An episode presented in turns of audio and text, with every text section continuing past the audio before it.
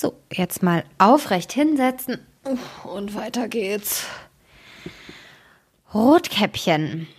Es war einmal ein kleines, süßes Mädchen. Das hatten alle lieb, die es nur ansahen. Am allerliebsten aber seine Großmutter. Die wusste gar nicht, was sie dem Kind alles geben sollte. Einmal schenkte sie ihm ein Käppchen aus rotem Samt, und weil ihm das so gut stand und es nichts anderes mehr tragen wollte, hieß es nur das Rotkäppchen. Eines Tages sprach seine Mutter zu ihm Komm, Rotkäppchen, da hast du ein Stück Kuchen und eine Flasche Wein. Bring das der Großmutter hinaus, sie ist krank und schwach und wird sich daran laben. Mach dich auf, bevor es heiß wird, und wenn du hinauskommst, geh hübsch bedächtig und lauf nicht vom Weg ab, sonst fällst du und zerbrichst das Glas, und die Großmutter hat nichts. Und wenn du in ihre Stube kommst, vergiss nicht, guten Morgen zu sagen, und guck nicht erst in allen Ecken herum. Ich will schon alles gut machen, sagte Rotkäppchen zur Mutter und gab ihr die Hand darauf. Die Großmutter aber wohnte draußen im Wald, eine halbe Stunde vom Dorf.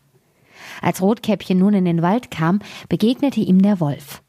Rotkäppchen aber wusste nicht, was das für ein böses Tier war und fürchtete sich nicht vor ihm. Guten Tag, Rotkäppchen, sprach er. Schönen Dank. Schönen Dank, Wolf. Wo hinaus so früh, Rotkäppchen? Zur Großmutter. Was trägst du unter der Schürze? Kuchen und Wein. Gestern haben wir gebacken. Da soll sich die kranke und schwache Großmutter etwas zugute tun und sich damit stärken. Rotkäppchen, wo wohnt deine Großmutter? Noch eine gute Viertelstunde weiter im Wald, unter den drei großen Eichbäumen. Da steht ihr Haus. Unten sind die Nusshecken, das wirst du ja wissen, sagte Rotkäppchen. Der Wolf dachte bei sich, das junge, zarte Ding, das ist ein fetter Bissen. Der wird noch besser schmecken als die alte. Du musst es listig anstellen, damit du, damit du beide erwischt. Da ging er ein Weilchen neben Rotkäppchen her, dann sprach er Rotkäppchen, sieh einmal die schönen Blumen, die ringsumher stehen. Warum guckst du dich nicht um? Ich glaube, du hörst gar nicht, wie die Vöglein so lieblich singen. Du gehst ja für dich hin, als wenn du zur Schule gingst. Dabei ist so lustig draußen im Wald. Rotkäppchen schlug die Augen auf, und als es sah, wie die Sonnenstrahlen durch die Bäume hin und her tanzten und alles voll schöner Blumen stand, dachte es, wenn ich der Großmutter einen frischen Strauß mitbringe, der wird ihr auch Freude machen.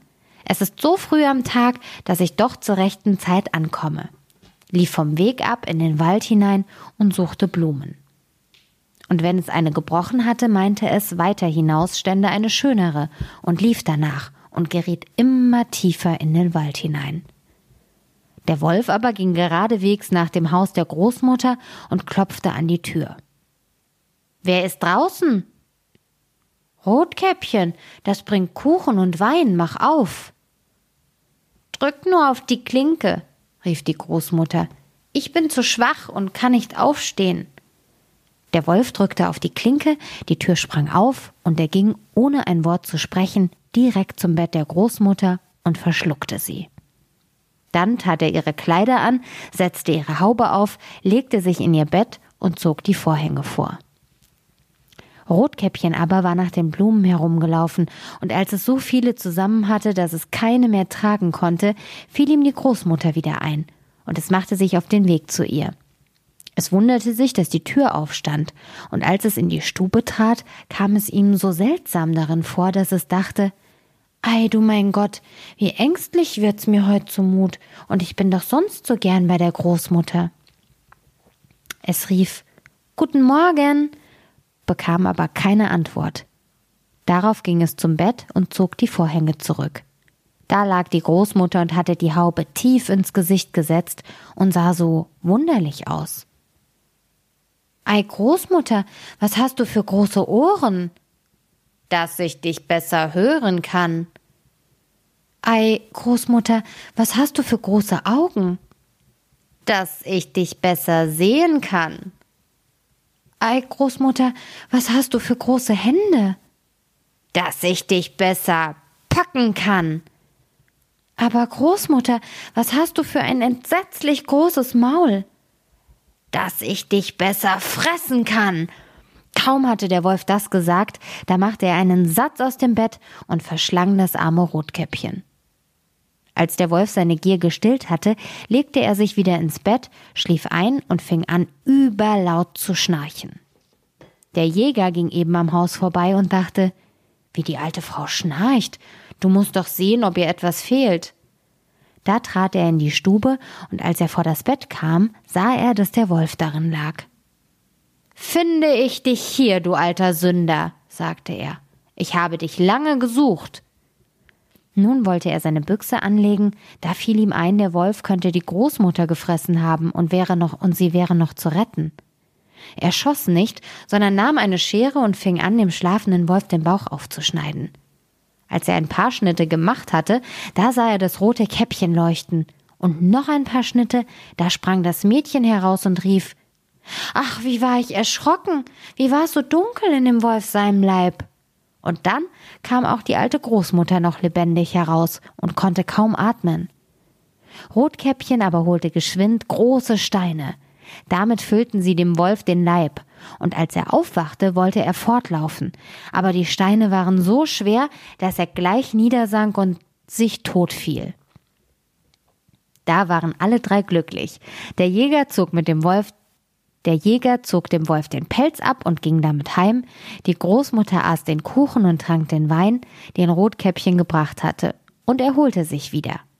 Rotkäppchen aber dachte, du willst dein Lebtag nie wieder allein vom Weg in den Wald laufen wenn's dir die Mutter verboten hat.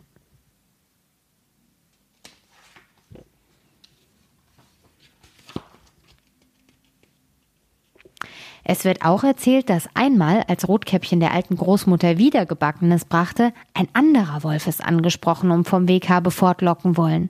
Rotkäppchen aber hütete sich und ging geradeaus seines Weges und sagte der Großmutter, dass es dem Wolf begegnet wäre der ihm guten Tag gewünscht, aber so böse aus den Augen geguckt hätte. Wenn's nicht auf offener Straße gewesen wäre, er hätte mich gefressen. Komm, sagte die Großmutter, wir wollen die Tür verschließen, dass er nicht herein kann. Bald danach klopfte der Wolf an und rief Mach auf, Großmutter, ich bin das Rotkäppchen, ich bring dir Gebackenes. Sie blieben aber still und machten die Tür nicht auf. Da schlich der Graukopf etliche Male um das Haus, sprang endlich aufs Dach und wollte warten, bis Rotkäppchen abends nach Hause ginge. Dann wollte er ihm nachschleichen und es in der Dunkelheit fressen. Aber die Großmutter merkte, was er im Sinn hatte. Nun stand vor dem Haus ein großer Steintrog. Da sprach sie zu dem Kind Nimm den Eimer, Rotkäppchen. Gestern habe ich Würste gekocht. Da, trag das Wasser, worin sie gekocht sind, in den Trog. Rotkäppchen trug so lange, bis der große, große Trog ganz voll war. Da stieg dem Wolf der Geruch von den Würsten in die Nase, er schnupperte und guckte hinab, endlich machte er den Hals so lang, dass er sich nicht mehr halten konnte und anfing zu rutschen. So rutschte er vom Dach herab, genau in den großen Trog hinein, und ertrank. Rotkäppchen aber ging fröhlich nach Hause, und niemand tat ihm etwas zuleide.